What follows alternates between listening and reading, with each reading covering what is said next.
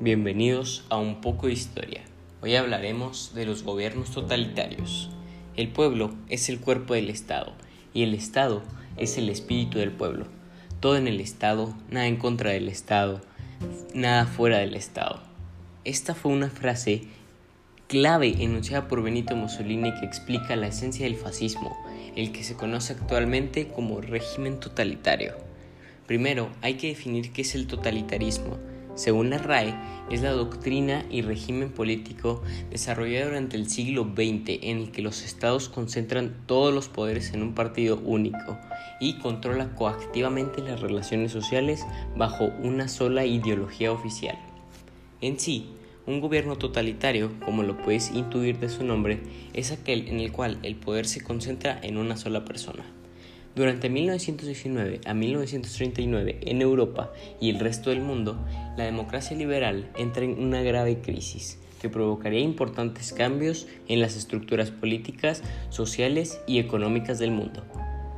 El periodo suele dividirse en dos grandes etapas, las cuales son la reconstrucción y el enfrentamiento. La primera etapa ocurre en 1919 a 1929 en el cual se procuró la consolidación de las democracias liberales y trata de restaurar la economía en los países afectados por la Primera Guerra Mundial. Y la segunda se caracteriza por el rechazo de la democracia y auge de regímenes autoritarios y totalitarios. Todo comenzó cuando fue la crisis económica de 1929, iniciando en los Estados Unidos, y trajo como un efecto dominó, el cual ocurrieron crisis económicas, políticas y sociales en todo el mundo capitalista. En sí, los gobiernos totalitarios comenzaron después de la Segunda Guerra Mundial y se dividieron en dos etapas, que como dije anteriormente son la reconstrucción, que se le llama así porque vino después de la Primera Guerra Mundial, y la segunda que se llama enfrentamiento, ya, que se enfrentaron a potencias mundiales y así daría inicio a la Segunda Guerra Mundial. Las características de un régimen totalitario son las siguientes. 1. Control total de la sociedad, economía y cultura, para así poder mover todo a su gusto.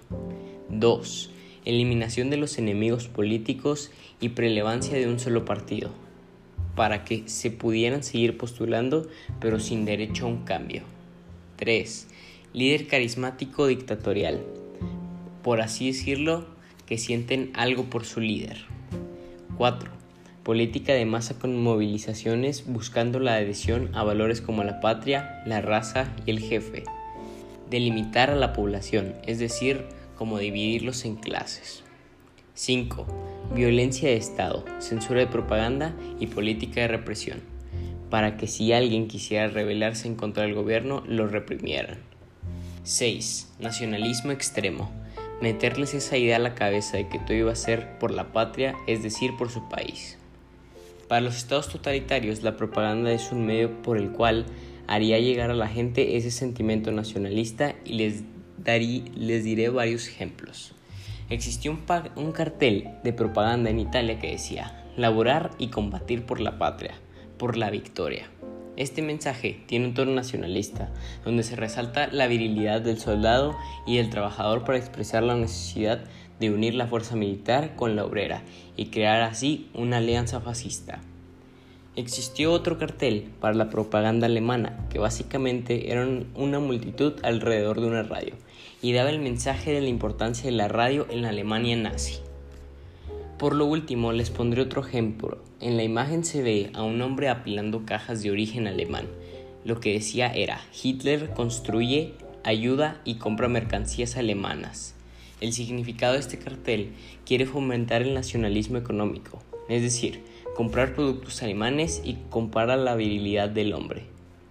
El fascismo surge en Italia, a raíz de la crisis económica tras la Gran Guerra lo cual sustentó a los grupos izquierdistas a promover una revolución debido a lo anterior.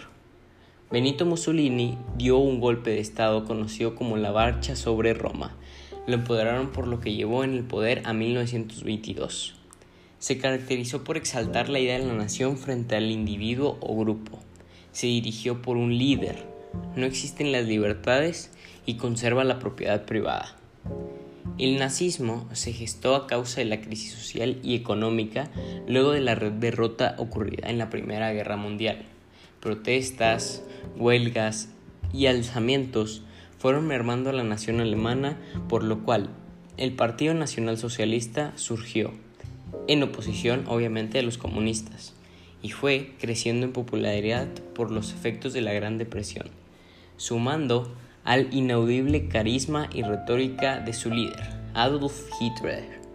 En 1932, von Hemberg designó canciller a Hitler, transformándose en el principal líder de Alemania, quien decide al poco tiempo prohibir los partidos políticos junto con suprimir los derechos y libertades, así el Parlamento comenzó a funcionar con el partido nazi.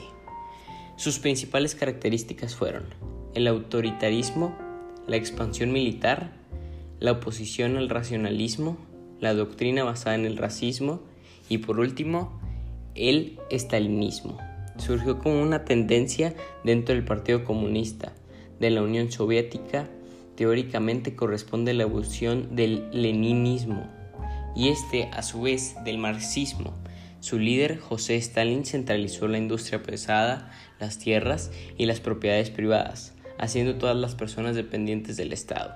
Sus principales características fueron Partido Único Socialista, hacer que Stalin fuera el único, que el Estado estuviera en manos de, una sola persona y que existieran desde persecuciones hasta represiones conocidas como purgas. Bueno, ya sabemos que son los gobiernos totalitarios. Gracias por escuchar y esto fue un poco de historia.